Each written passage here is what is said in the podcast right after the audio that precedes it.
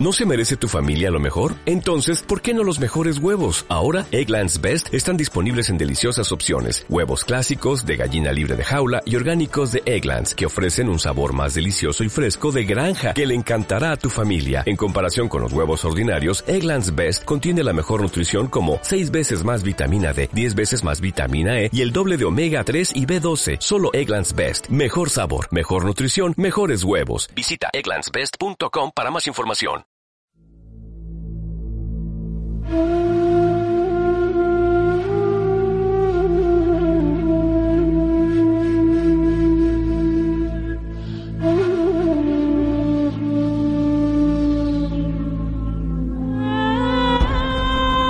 Creemos saberlo todo. Nos da miedo pensar que solo sabemos algo. Pero lo que nos aterra es la certeza de que en realidad no sabemos nada. Sígueme por los canales que atraviesan la oscuridad. Remaremos sin descanso. Iluminaremos juntos los caminos de la noche, abriéndonos paso por el canal del misterio.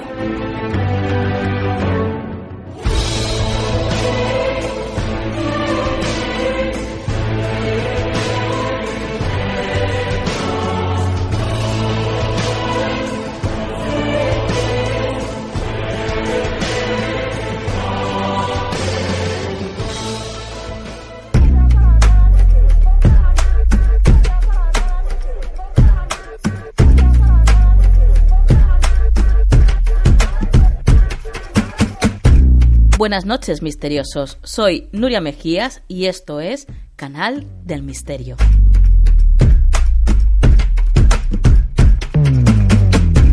Otra noche más, eh, todos juntitos, como tiene que ser.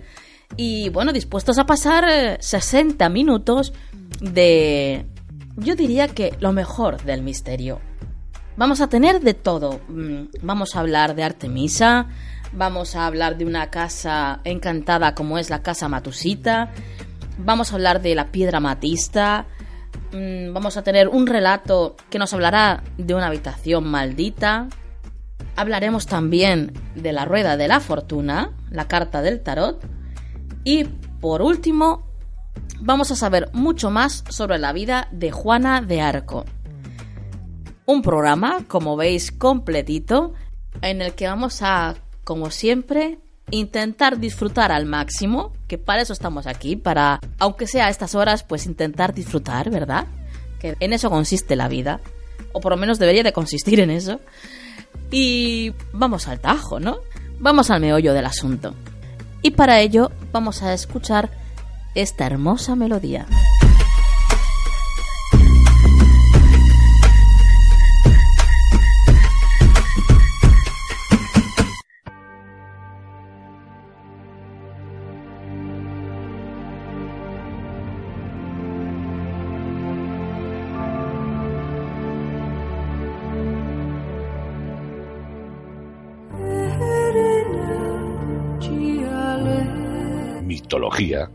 En Canal del Misterio.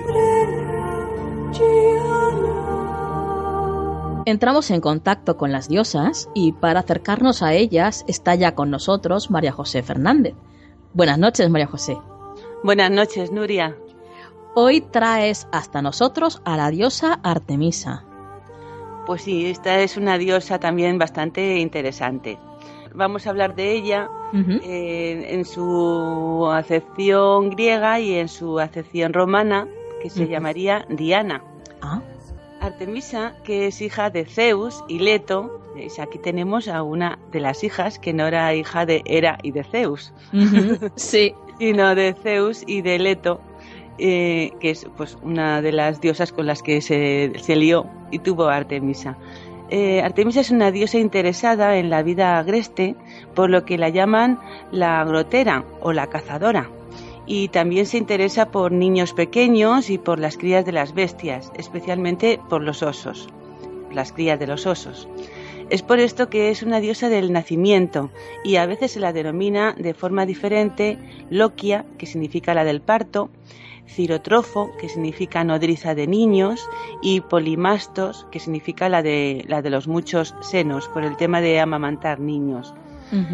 Suele manifestarse tradicionalmente como amiga y protectora de la juventud, en este caso también de los niños, y en especial de las muchachas. Creo que por lo visto ayuda en el parto al invocarla, ¿no? Pues eso dicen, o sea, toda la fuerza protectora que tiene ella, eh, pues facilita el parto. Aunque bueno, todo esto es mitología, pero siempre que algo crees en ello, sabes que, funciona por, por la ley de la atracción. Eh, se la alaba también por asegurar el parto afactible a sus favoritas. O sea, protegía a las muchachas favoritas suyas y en eso les ayudaba. Si esto no era posible, entonces proporcionaba una muerte dulce y plácida a las muchachas jóvenes que mueren durante el parto. Claro, antiguamente pues había muchas muertes por el, por el parto y, pues la, humanidad, las, las embarazadas cuando iban a dar a luz, en ese momento pues la invocaban para que si todo iba bien se le facilitase y si no iba la cosa bien, pues bueno, pues una muerte plácida, que en fin, tampoco pasaba nada en aquellos, en aquellos tiempos. Claro, claro. Es amable en ocasiones y a la vez es una diosa terrible. Parece que tenía mucho que ver en cualquier muerte súbita, aunque no violenta, a Artemisa solo le interesan eh, los montes y los frondosos bosques que recorre con paso ligero blandiendo su barco. Ningún blanco, hombre o animal escapa a su certeza, a su certera mirada ella disfruta mucho en, este, en estos parajes porque es, es su lugar donde, donde realmente debería eh, pasarse todo el tiempo. Es muy respetada por todos los dioses, a excepción de Hera, ya sabemos por qué. Sí. Eh, tanto ella como, como a su madre Leto y a, y a su hermano Apolo. O sea, solamente Hera era la que, en fin, ya tenía sus problemillas con ella porque se había ido Zeus con, con Artemisa. Sí, había sido infiel, vamos. Sí, exactamente. con su madre. Artemisa fue identificada con la diosa romana Diana, deidad relacionada con la fecundidad y los partos, y absorbió la célebre figura de la virginal cazadora cuando su culto llegó a Roma. En el arte, aparece representada como una mujer joven y hermosa, cazando borceguíes con el quitón recogido hasta la rodilla, generalmente armada con el arco y la aljaba de flechas y acompañada regularmente por un ciervo. Tenemos por ahí muchas fotografías de Diana cazadora con el ciervo. Sobre su cabeza aparecen a menudo unos pequeños cuernos en forma de media luna que en épocas posteriores representaron a la luna. Y como diosa de la luna se la identificaba a veces con Selene, o con Febe, la, la, titana, la madre de su madre, y con su prima Hécate, hija de Asteria, hermana de su madre Leto. Bueno, pues como siempre, María José, es un placer escucharte ¿eh? y bueno y aprender contigo pues todo esto que nos traes eh, sobre las diosas y en concreto por enseñarnos todo esto sobre la diosa Artemisa y bueno tengo que despedirte ya, lamentablemente. Pues a mí también me encanta porque también yo aprendo, ¿sabes? Aunque es una... La mitología me encanta, nunca la he, digamos, eh, eh, no profundizado en ella. Sí, profundizado y estudiado tan a fondo, aunque sean pinceladas, ¿no? Porque todo esto se podría desarrollar mucho más. Claro. Eh, eh, hasta que tú no me has propuesto esta, esta sección, lo cual ya sabes que te agradeceré de por vida, Nuria. Bueno, y yo te agradezco que estés aquí con nosotros compartiendo todo esto. O sea que estamos pues encantadísimas las dos. Pues sí, agradecimientos mutuos, que eso está muy bien. Bueno, tengo que decir, las dos y la cantidad de misteriosos que te escuchan, ¿eh? que hemos recibido un montón de emails eh, dándonos la enhorabuena por tu participación en el programa, que lo sepas. Qué bien, pues muchas gracias a todos esos oyentes que, que me están agradeciendo todo eso. Sí, sí, sí. Bueno, pues lo dicho, María José, hasta dentro de muy poquito. Pues muy bien, muy buenas noches, Nuria, a ti y a todos los oyentes. Buenas noches. Un beso.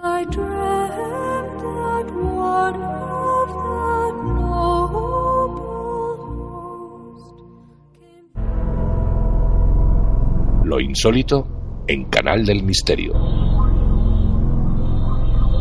Una de las casas más misteriosas en Perú se encuentra en Lima, la llamada Casa Matusita. Es, sin lugar a dudas, una de las principales casas de terror que por décadas provoca aún en la población limeña más de un testimonio e historias increíbles. ¿Qué ocurrió en la casa Matusita? ¿Es verdad que está maldita o es una mentira transmitida de generación en generación? ¿Qué esconde esta extraña casa? Aluriel Vera está con nosotros para adentrarnos eh, en ella y descubrirnos qué misterio se encierra. Buenas noches, Aluriel. Buenas noches, Nuria y misteriosos. Estamos expectantes, así que cuéntanos. Eh, pues sí, hoy nos trasladamos nada más y nada menos que a Perú, a la conocida Casa Matusita, que está ubicada en el cruce de las avenidas España y Wilson, y con más de 50 años de antigüedad, el enigmático segundo piso de la casa es uno de los grandes misterios de actividad paranormal más consolidados en Lima. La casa es una vivienda de dos pisos. En el, primer piso funciona actual una entidad bancaria, mientras que en el segundo piso está deshabitado y, curiosamente, solo los fenómenos paranormales ocurren en el mismo. Se sabe que en la antigüedad, el lugar que hoy ocupa la casa fue una zona de adoración religiosa en tiempos prehispánicos y ya en la colonia fue el lugar exacto por donde pasaba la antigua muralla de Lima, la misma que servía tanto para la defensa militar de la capital como para separar a los ciudadanos entre españoles, indios y esclavos. Pero eso no es todo, Nuria. En 1860 fue construida enfrente de la Casa Matusita el llamado Panóptico de Lima, o cárcel principal de la ciudad, que tuvo vigencia hasta 1970 y que durante todo su periodo albergó desde delincuentes comunes y prisioneros militares hasta un presidente de la República, quien además llegó a morir en una de las celdas. Sin embargo, los escépticos confirman que la leyenda de la Casa Matusita es solo una leyenda creada adrede para proteger la seguridad de un importante edificio ubicado en las cercanías, que fue la Embajada de los Estados Unidos. ¿Y por qué se llama así, Aluriel, Matusita? A esta peculiar casa se le puso el nombre de la Casa Matusita por la familia de origen japonés Matsuhita que allí vivió, y alquiló a los verdaderos dueños el primer piso para montar una tienda de tuberías y conexiones de agua y desagüe. De esta casa se ha dicho de todo, que allí dentro se cometieron crueles asesinatos y que se escuchan voces de ultratumba y dicen que todavía se puede escuchar por las noches en medio de apariciones. Hay varias leyendas o versiones de la casa. Las dos más populares relacionadas con la casa Matusita son crímenes sangrientos. Uno está relacionado con la pasión y el otro con la venganza. Y aunque no cuentan con un tiempo específico, es presumible que sus orígenes hayan ocurrido a inicios del siglo XX. El primero de ellos narra la historia de la familia Matsuhita, de origen japonés. El hombre había encontrado a su mujer en la cama con otro sujeto y al ver la escena tomó un cuchillo y de manera rápida y violenta acabó con la vida de la citada pareja. Sin embargo, esos no fueron los únicos asesinatos, pues el esposo, estando desesperado al no saber qué hacer con los cuerpos, esperó la llegada de sus hijos de la escuela y decidió también acabar con ellos. Vaya. Sí. Por último, preso ya sea de la desesperación o simplemente de la locura, el hombre decidió practicarse el harakiri o suicidio japonés, poniendo así final con su vida. Pues ya podía haberlo hecho antes, ¿no? Antes de llevarse a todos los que se llevó por delante. Sí, pero siempre, siempre, pasa igual, ¿no? Sí, sí. Siempre se matan los últimos. Sí.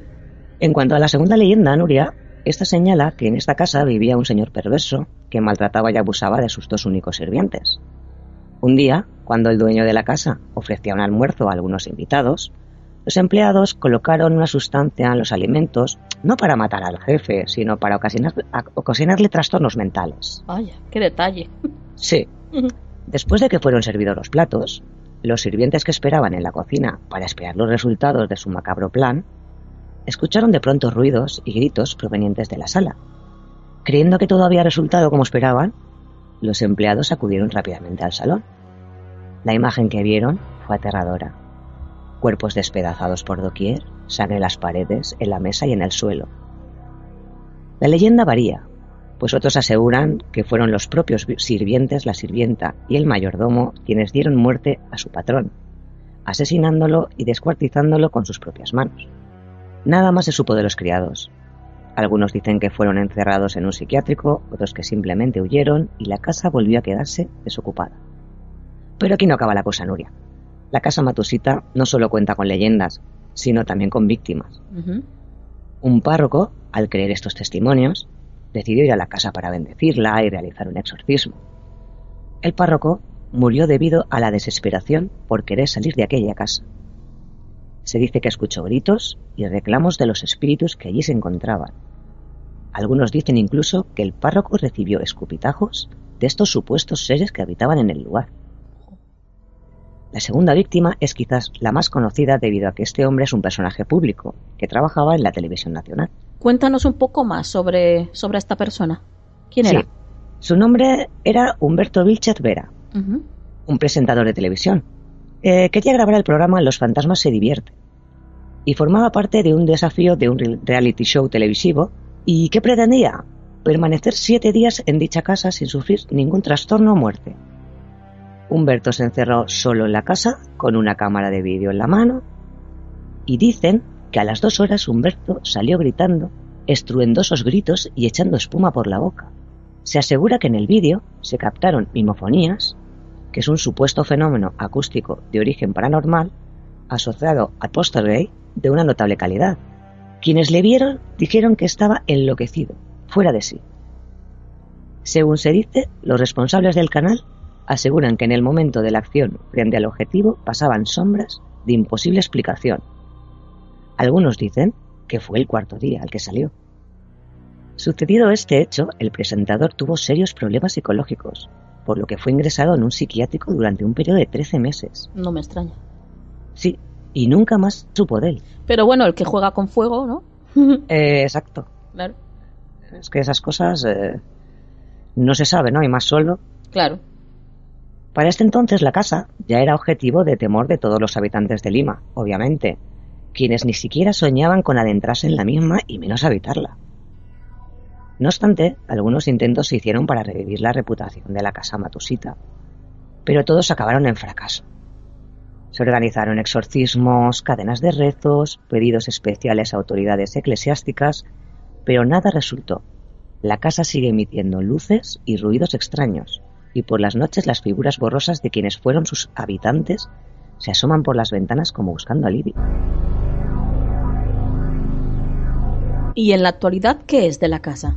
Pues Nuria, hasta la fecha no se ha realizado ningún estudio serio, ya sea por parte de los medios de comunicación o por investigadores independientes.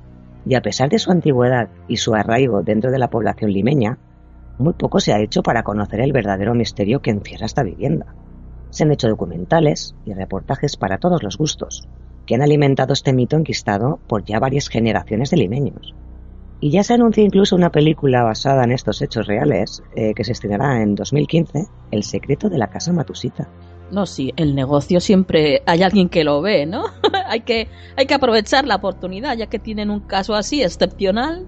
Por supuesto que sí, Nuria. Allí donde existe una casa con leyenda o misterio o algún fenómeno sobrenatural, y bien que se puede sacar partido, ya Sí, sabemos. Sí, la pela es la Pe- pela.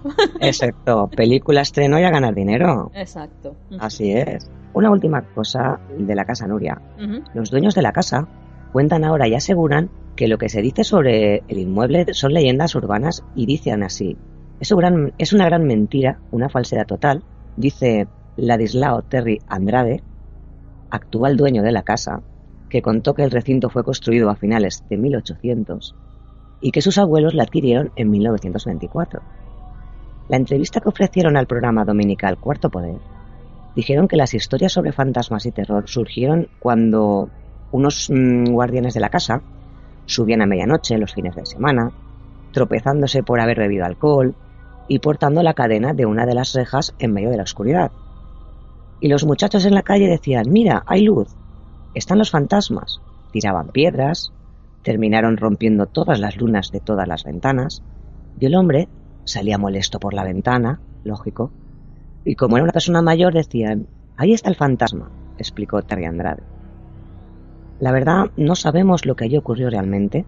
Sí se sabe que han habido víctimas, pero esta casa en Perú, la casa Matusita, a día de hoy produce en su vecindario más de un escalofrío de terror y misterio.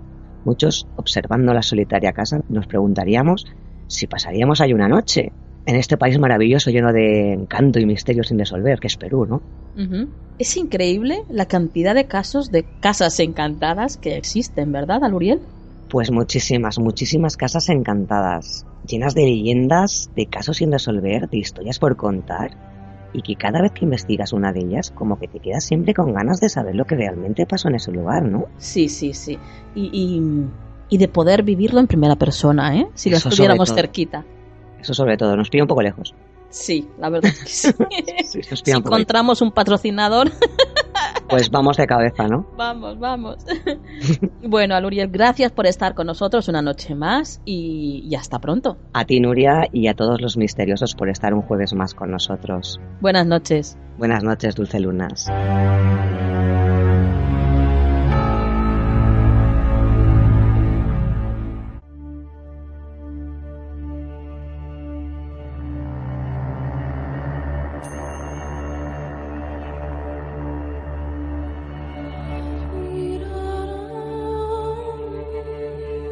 Magia de las piedras en Canal del Misterio.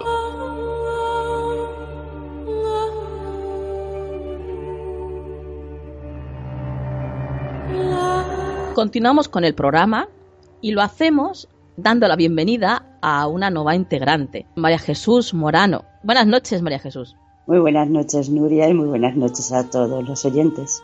Vas a hablarnos eh, de, de gemas, ¿verdad? De piedras. Sí, voy a intentar ayudar un poco con las piedras. Bueno, pues eh, la verdad es que es un tema que nos ha pedido mucha gente, ¿eh? muchos misteriosos. Y bueno, pues mira, por fin tenemos a una persona que nos va a dar información sobre, sobre estos minerales, ¿no? Que tanto nos pueden ayudar. Y has decidido, para empezar, eh, hablarnos sobre la piedra amatista, piedra que tengo que reconocer que es de mis preferidas. Así que cuando quieras, estamos ansiosos por saber más sobre esta hermosa piedra.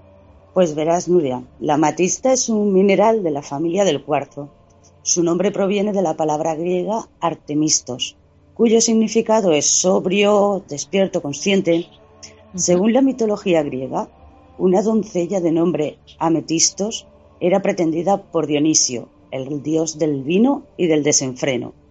Ante las plegarias de la joven por mantenerse casta, la diosa Artemisa decidió transformar a la muchacha en una roca blanca, para así protegerla.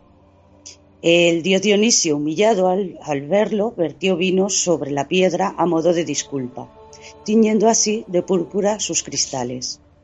Su color varía entre el violeta pálido y el púrpura intenso, dependiendo de la cantidad de óxido de hierro que contenga. Es también una piedra muy susceptible a las altas temperaturas, llegando incluso a palidecer a la luz del sol. Tradicionalmente es muy apreciada en joyería, junto con el diamante, el zafiro, la esmeralda o el rubí. Fíjate que desde hace más de 2000 años se tiene como una piedra maestra, un cristal altamente protector. Representa el rayo violeta alquímico de la transformación, y es afín a los signos zodiacales de Acuario, Aries, Virgo, Libra, Piscis, Capricornio y Sagitario. Ah, bueno, ya decía yo que me sentía muy identificada y muy a gusto con ella, como Sagitario que soy, claro.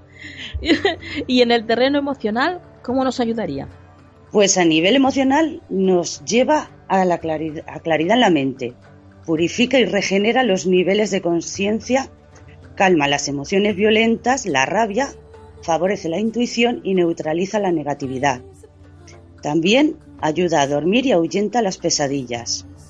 A nivel físico también tiene beneficios, como por ejemplo refuerza el sistema endocrino e inmunitario, limpia la sangre y reduce el dolor de cabeza, siendo así beneficiosa contra la migraña. Puede reducir problemas respiratorios, gástricos, de piel, además de ayudar a superar adicciones y bloqueos de todo tipo.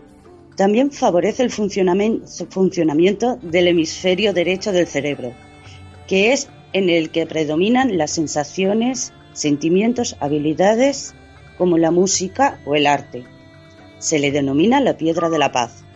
Mm, maravillosa la matista y, y maravillosa tú, María Jesús. Gracias por acercarnos a una gema tan poderosa e interesante. Buenas noches. Encantada de formar parte de esta aventura y muy buenas noches a todos los misteriosos. Dentro de poquito aquí, ¿eh? Sí. buenas noches, María Jesús.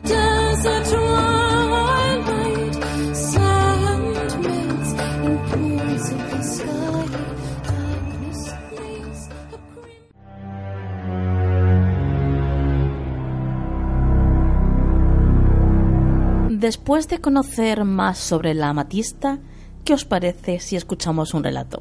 Bien, ¿no? Bueno, pues vamos a hacerlo de la voz de nuestro compañero José Vicente García y vamos a escuchar el relato titulado La habitación maldita.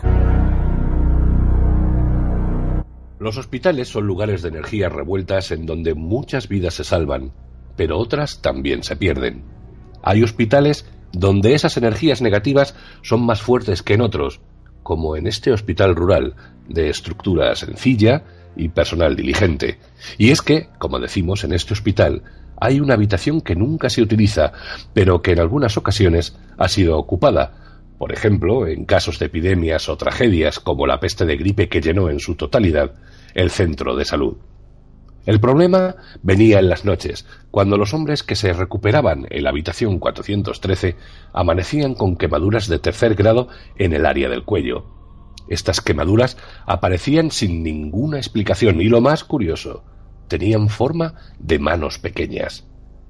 A las mujeres tampoco les iba muy bien en su estancia en la llamada habitación maldita, pues despertaban haciendo ruidos guturales con ríos de sangre emanando de sus bocas y la lengua cercenada. Algo muy oscuro ocurría en este lugar, y pocas eran las personas que se atrevían a hablar de ello. Hace muchos años, una mujer vivía con su pequeña hija y su pareja en una casita muy humilde en las afueras del pueblo. El padre de la niña les había abandonado y ella, sin esperar mucho tiempo, metió a vivir a su amante en su casa. Lo que la madre no sabía es que este hombre, alcohólico y violento, abusaba de la niña todas las noches mientras ella trabajaba. La mujer presentía que algo no iba bien con la niña. La veía cada vez más callada, tenía golpes y moratones. Cada vez se evidenciaba con más claridad en su cuerpecito las huellas del maltrato, pero ella nunca dijo nada por temor a perder a su pareja. Pasaron los años y la pequeña Jenny ya llevaba a sus espaldas diez años de traumas y abusos, Jenny estaba cansada de la situación. Ya no soportaba el terror de cada noche, el dolor en su cuerpo, los golpes y lo que más le dolía, el silencio de una madre de la que nunca obtuvo protección. Pero ella tenía un plan. Esa noche tomó un cuchillo pequeño de la cocina y lo escondió en las almohadas. Cuando llegó el hombre y trató de tomarla por la fuerza, Jenny sacó el cuchillo y lo apuñaló repetidas veces. Pero el cuchillo era tan pequeño y ella tenía tan poca fuerza que apenas pudo hacerle daño. El hombre montó en cólera y mientras le gritaba y golpeaba tomó un bidón de gasolina y la roció. Después encendió un fósforo y lo lanzó sobre el cuerpo inerte de la niña. Jenny aulló de dolor sintiendo cómo su carne se derretía. Los gritos y los golpes despertaron a la madre, quien en un acto insospechado de valentía tomó a la niña y la llevó al hospital. Los médicos hicieron todo lo posible para estabilizarla y la internaron en la habitación 413. Jenny era muy pequeña y las quemaduras muy extensas. Su espíritu se apagó poco a poco, abandonando este mundo. Pero, a pesar de tanto dolor y sufrimiento, su espíritu quedó condenado a vagar en esa habitación, donde cobra venganza cada noche contra los hombres que le hicieron daño y silencia para siempre a su madre, que habita en cada una de las mujeres que no han sido capaces de salvarla.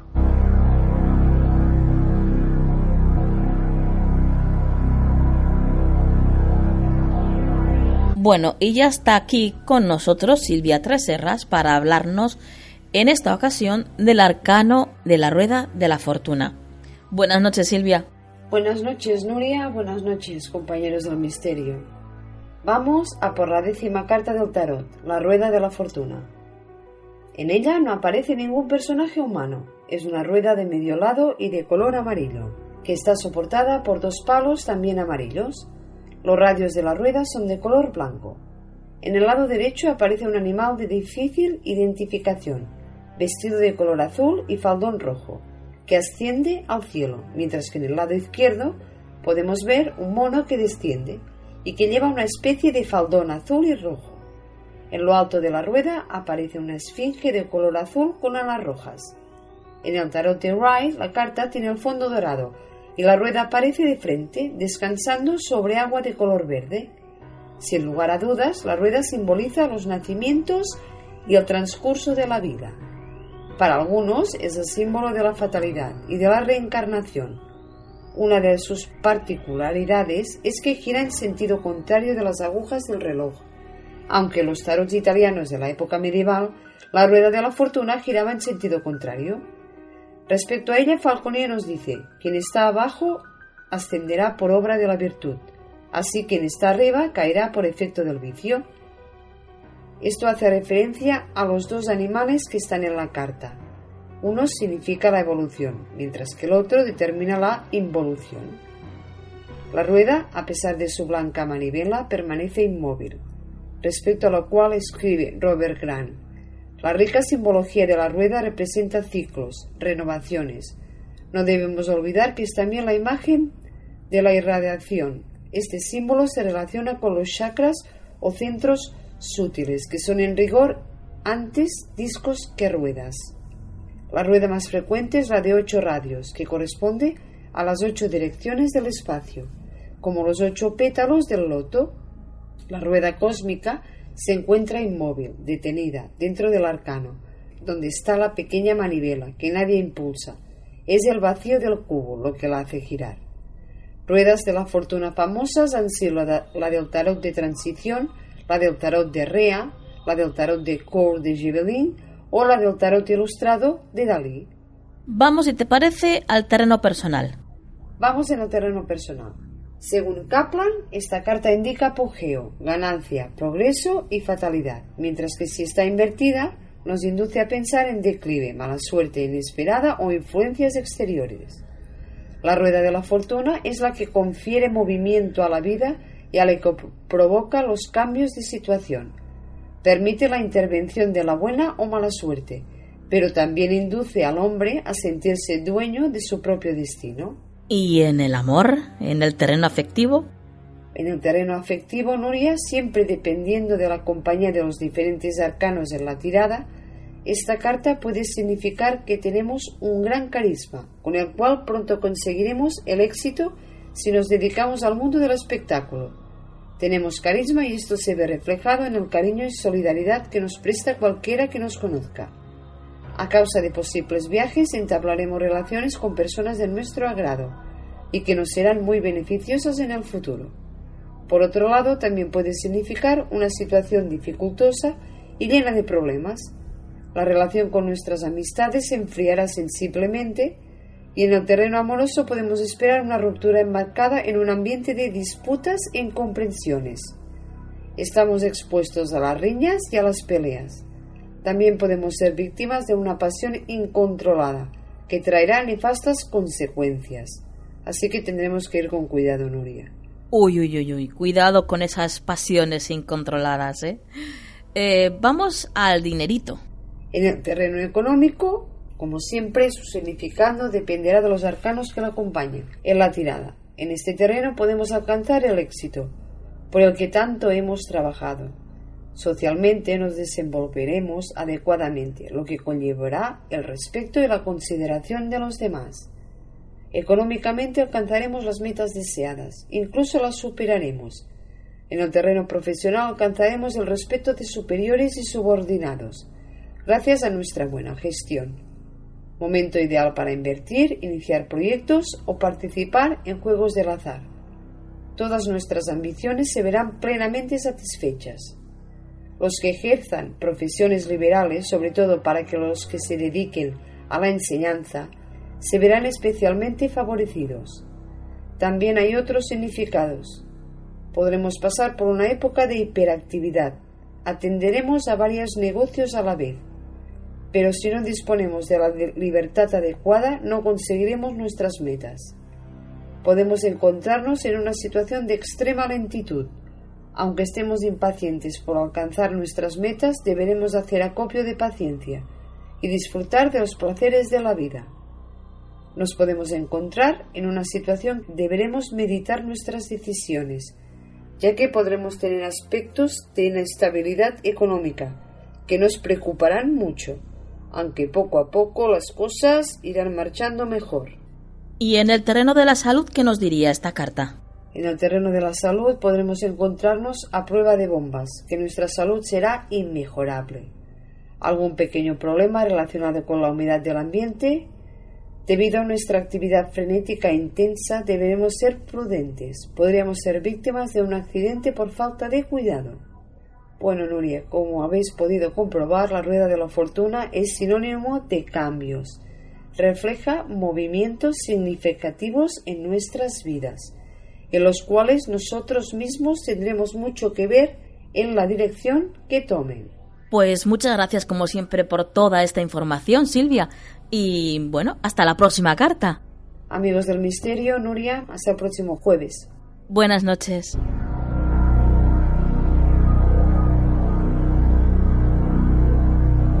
Personajes históricos en Canal del Misterio.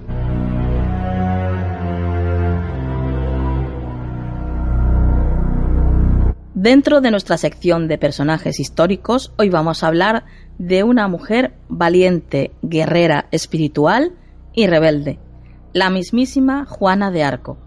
A medida que pasa el tiempo le crecen las hazañas y aventuras, pero no a base de nueva documentación, sino del interés por seguir explotando su imagen, porque Juana de Arco es la mezcla perfecta de santidad y rebeldía.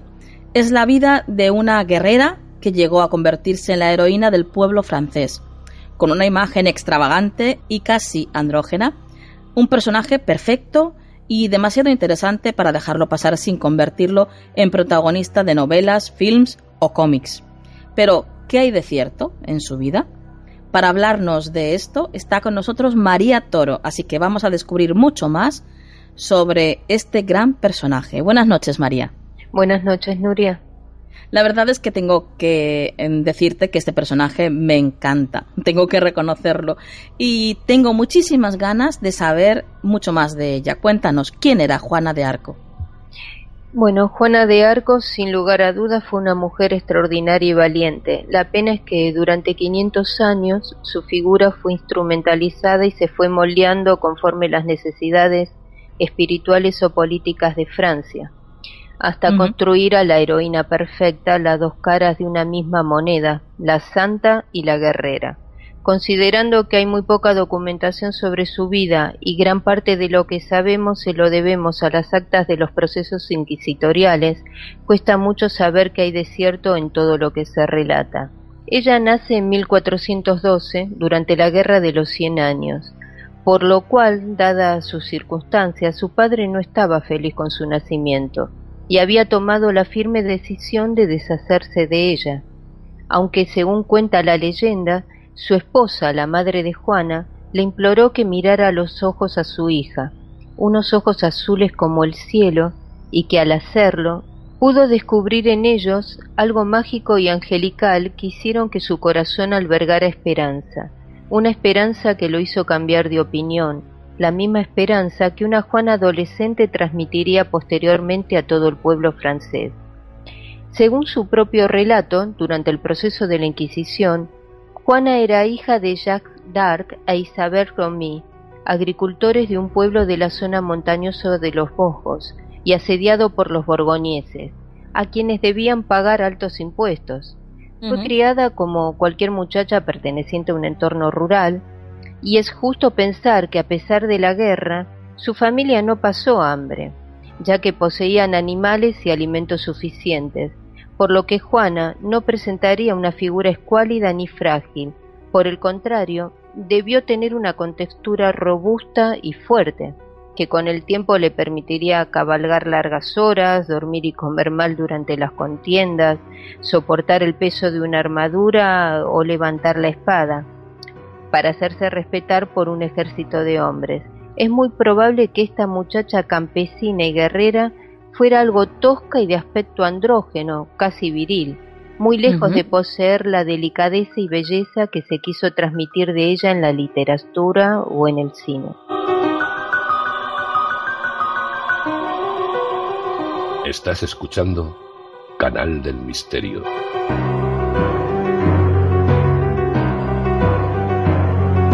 Efectivamente, como, como dices, la verdad es que la imagen que tenemos de Juana de Arco es muy diferente, ¿no?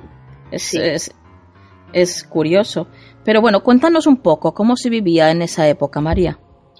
El contexto social de aquella época era complicado. Recordemos que Francia por aquel entonces estaba inmersa en la llamada Guerra de los Cien Años y que concretamente duró 116, ya que los problemas habían comenzado en 1337 cuando el rey de Inglaterra, Eduardo III, reclamó la corona francesa a Felipe VI, lo que dio por resultado una interminable cantidad de contiendas alternadas con breves periodos de paz y que ocuparon a varios monarcas ingleses y franceses e involucraron también a distintas regiones que se aliaban con unos u otros según su conveniencia, un auténtico juego de tronos.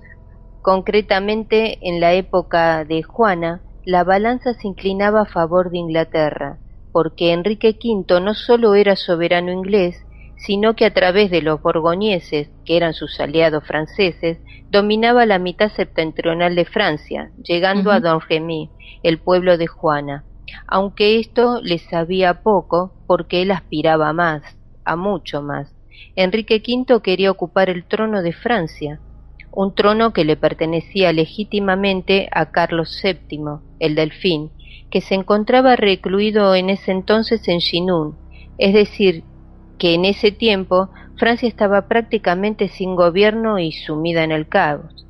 Fue en este contexto cuando Juana, en febrero de 1425 y con solo trece años, mientras se encontraba en las tierras de su padre, creyó ver las imágenes de Santa Catalina, San Miguel y Santa Margarita, a la par que escuchaba voces angelicales, unas voces que, lejos de llevarla a la paz, le ordenaban iniciar una lucha contra los ingleses. El mismo San Miguel le pedía partir para liberar a Francia y así cumplir con la voluntad de Dios, aunque en ese momento no compartió esta experiencia con nadie. Actualmente algunos médicos creen que estas visiones fueron fruto del cansancio, Incluso otros van más lejos y afirman que seguramente padecía esquizofrenia, aunque salvo por estas visiones jamás manifestó ningún comportamiento extraño, ni en su niñez ni en su adolescencia que pudiera apoyar esta tesis. Recordemos que esta niña nació y creció inmersa en una guerra, viendo cómo sus amigos y su propia familia eran sometidos y obligados a trabajar para pagar altos impuestos a los ingleses, sin libertad y con el continuo miedo en el cuerpo. Es hasta lógico que sus deseos, sumados a su profunda fe religiosa, dieran como resultado que creyera escuchar voces cuando seguramente no fueran más que sus propios pensamientos o su voz interior, y una extraordinaria facultad de acceder a su inconsciente. O no, ¿no? También tenemos que dejar abierta la posibilidad de que fuera un contacto real, quién sabe. Sí, posiblemente o no, como bien dices. Lo dejamos al criterio de, cada uno. Claro. Eh, pues bien, eh, luego de repetir muchas otras veces la misma experiencia y creer escuchar voces que la instan a salvar Francia del asedio inglés, eh, con solo 16 años, Juana, una campesina sin instrucción alguna, se marcha contra la voluntad de su familia para cumplir lo que ella entendía que era su destino, y con la ayuda de su tío consigue el contacto de militares de cierto rango, por lo cual se dirige a Boculet, sede de un regimiento militar para hablar con el comandante. Una vez frente a él, le informa que tiene un mensaje del mismo arcángel Gabriel para el delfín, y le solicita que la envíe con un grupo de soldados a transmitir el recado.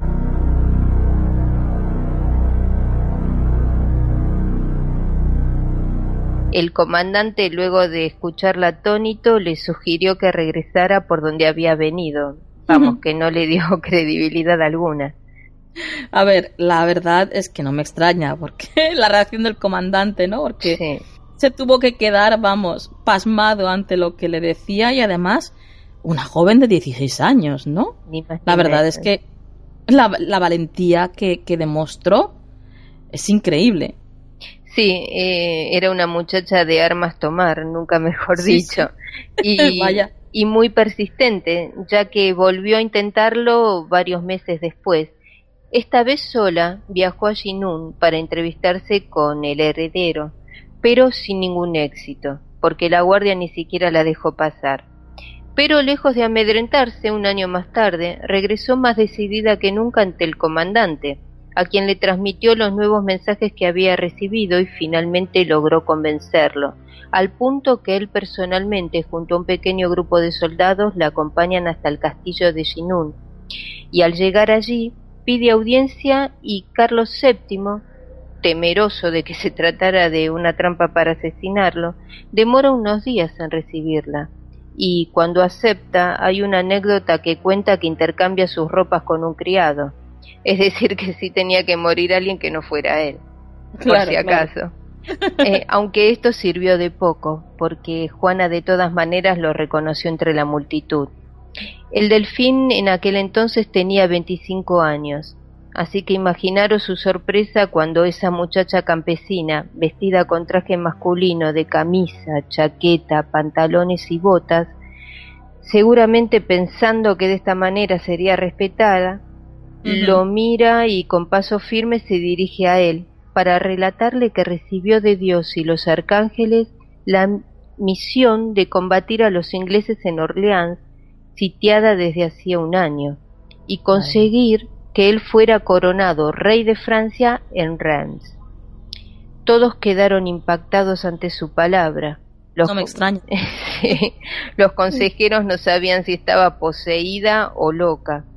Carlos, sin embargo, le creyó, pero ante las dudas planteadas por los demás, pidió que fuera examinada por sus inquisidores, y así lo hicieron durante tres semanas, al cabo de las cuales, sin saberse hoy día cómo ni por qué, le dieron su voto de confianza, la enfundaron en una armadura sin yelmo, le asignaron el mejor caballo, le entregaron el estandarte con la flor de lis de la dinastía Való para armarla caballero y pusieron a su disposición un pequeño ejército con la única misión de rescatar Orleans del asedio inglés. Y para sorpresa de todos, Juana de Arco lo consiguió. Algunos tienen la teoría de que solo llevaba el estandarte en las batallas, el cual ejercía de apoyo moral para las tropas, y que el verdadero estratega era Juan de Orleans. Otros, sin embargo, han llegado a la conclusión de que poseía una gran intuición y un talento innato para la estrategia militar. Lo cierto es que ya sea por su mera presencia o su capacidad, condujo al ejército del Delfín a la victoria. Y así recuperó Orleans el 8 de mayo de 1429. La noticia, como era de esperarse, recorrió Francia como la pólvora, y la doncella de Orleans había llevado al país a la victoria, reavivando de esta manera el mermado sentimiento nacionalista. Juana, fortalecida y segura de sí misma, siguió adelante, las victorias se sucedían y así recuperó Reims. Finalmente, el 7 de julio de ese mismo año, ve concretado su sueño, porque en la catedral el delfín Carlos VII es coronado. O sea que lo consiguió. Lo consiguió, sí, sí. Increíble. Era muy tenaz y así lo hizo. Pero lamentablemente no todos son triunfos y alegrías, ya que su empecinamiento la llevó a saltar París, donde fracasa rotundamente. Y en mayo de 1430, durante la batalla por Compiègne, Juan de Luxemburgo, duque de Borgoña y enemigo de Carlos VII, la hace prisionera. ¿Y qué le sucede una vez que la hacen prisionera? En principio las cosas no fueron tan mal para ella. La mantuvo presa varios meses y le dio un trato bastante amable, sobre todo porque su esposa sentía simpatía por Juana. No obstante, con su posterior muerte, él trató de venderla al mejor postor. Muchos son los historiadores que sostienen que Carlos VII, luego de ser coronado, abandonó a Juana a su suerte y que ni siquiera se inmutó cuando cayó en poder del enemigo.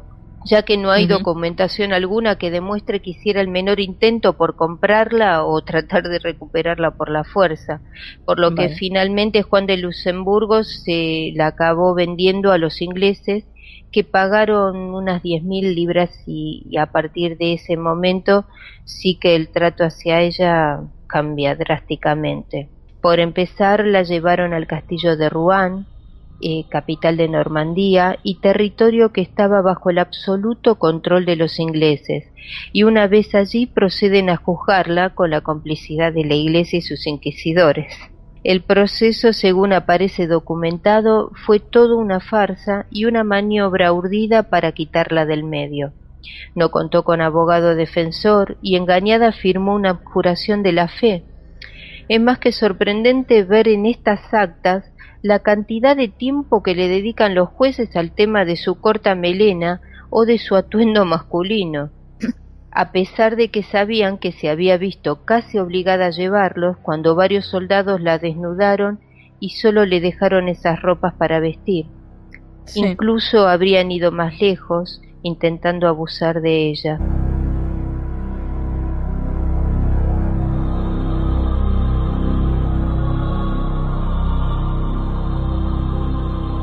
O sea que se había quedado completamente sola. Nadie luchaba para que se hiciera justicia con ella. Lamentablemente el poder le había dado la espalda, después de todo lo que había hecho por el rey. Qué desagradecido. Pues sí, pues sí. Aunque sí hay una persona que luego se supo que intentó salvarla. Pero volviendo al proceso que había comenzado en enero de 1431, finaliza en marzo fue excomulgada, entregada por la Inquisición a la justicia secular y condenada por hereje a morir en la hoguera. Y el 30 de mayo, en la plaza del mercado de Rouen, alrededor de diez mil personas y cerca de mil ingleses se agolparon para verla morir. Vestía largos ropajes blancos, reservados solo para las brujas, y con las manos atadas rezó cerca de treinta minutos, durante los cuales se la oyó mencionar a San Miguel, Cuentan que no fueron pocos quienes se emocionaron ante este triste espectáculo. Finalmente besó un crucifijo que alguien había hecho con dos ramas y fue atada al poste que llevaba un papel clavado en la parte superior con las palabras hereje, reincidente, apóstata, idólatra. Se dio la orden y acercaron el fuego a la hoguera. Poco después murió quemada y sus cenizas arrojadas al Sena. Juana tenía solo 19 años. Pobrecita. Cuánto mal hizo la maldita Inquisición y cómo abusaba de su poder la Iglesia Católica. Qué monstruos. Pero bueno, em, cuéntanos, nos has dicho antes, María, que había alguien que sí que había tratado de salvarla, ¿no? Sí, sí, sí, exacto. Respondiendo a esa pregunta, eh, por si la habían dejado sola, sí que hubo una persona que trató de salvarla, que fue alguien que luchó junto a ella por expreso pedido del delfín. Esta persona era Gilles de Doré, en quien estaría inspirada la historia de Barba Azul, el mariscal amigo de Carlos VII, que tenía en su escudo de armas la flor de lis. Cuando se enteró de que su compañera de armas estaba en un proceso inquisitorial, planeó y ejecutó un ataque junto a un grupo de mercenarios para rescatarla. Por desgracia llegó tarde y solo pudo contemplar sus cenizas, algo que lo marcaría para siempre. Nueve años después fue arrestado y acusado de la muerte de entre 140 y 200 niños, y luego de un proceso inquisitorial ejecutado en la horca en compañía de dos de sus caballeros y posteriormente quemado. Salomón Renac en su obra de 1912, Cultos, mitos y religiones, relata que no existió ninguna víctima y que todo se debió a un complot urdido por parte del clero y la nobleza que querían apropiarse de sus tierras y castillos. Se le acusaba de haber matado a 150 niños y sometido a tortura y amenazado con la excomunión, finalizó declarándose culpable de 800 asesinatos. Curiosamente sus bienes fueron confiscados en beneficio del duque de Bretaña y de la iglesia. Y aunque qué casualidad. casualmente. Sí, sí. Pero fíjate que a finales de 1992, más de cinco siglos después, un tribunal arbitral de nueve sabios reunido en el Senado francés reabrió su caso y lo declaró inocente, por lo cual queda eh, que cada uno saque sus conclusiones de qué clase de historia nos fue y nos es contada actualmente. Claro. Para finalizar, eh, 25 años después de la muerte de Juana de Arcos, su inocencia fue reconocida y se declaró herejes a los jueces que la condenaron. En Un poco tarde, ¿no? Sí, bastante. Sí, sí. En 1909 fue beatificada y en 1920 declarada santa y patrona de Francia. Habían acabado con la mujer, pero con su muerte la leyenda no hacía más que comenzar. Qué triste, qué triste. Pero bueno, para eso estamos nosotras aquí también, ¿no? Para que la historia de estas grandes almas no pasen al olvido. Gente única que hicieron cosas únicas y grandes. A pesar de haber vivido en carne propia la injusticia humana de la época y en parte gracias a ellos, Juana de Arco no morirá nunca. Muchas gracias María por enseñarnos tanto. Como siempre te digo, es un honor para mí compartir esto contigo. Gracias a ti, Nuria. Hasta la, próxima. Buenas noches, María. Buenas noches.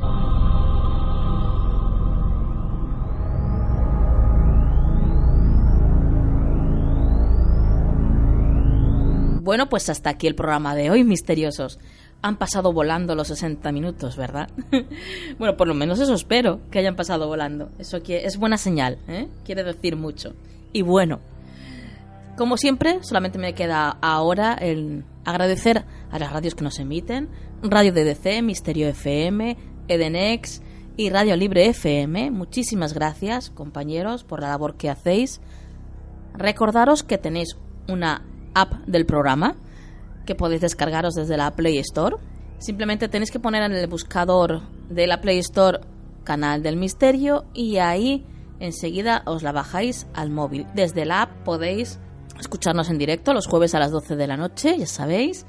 Podéis también escuchar nuestros programas ya emitidos porque el podcast también está ahí. Tenéis un chat también. Bueno, Tenéis un sinfín de cosas, aparte de todas las redes sociales, claro, por supuesto. Ya sabéis que estamos en Facebook, en Twitter, en Google Plus. Nos podéis buscar, como siempre, como Canal del Misterio.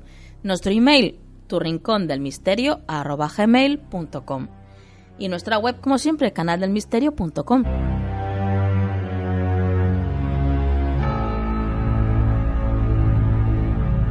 Y ahora os dejo con la cita de esta noche.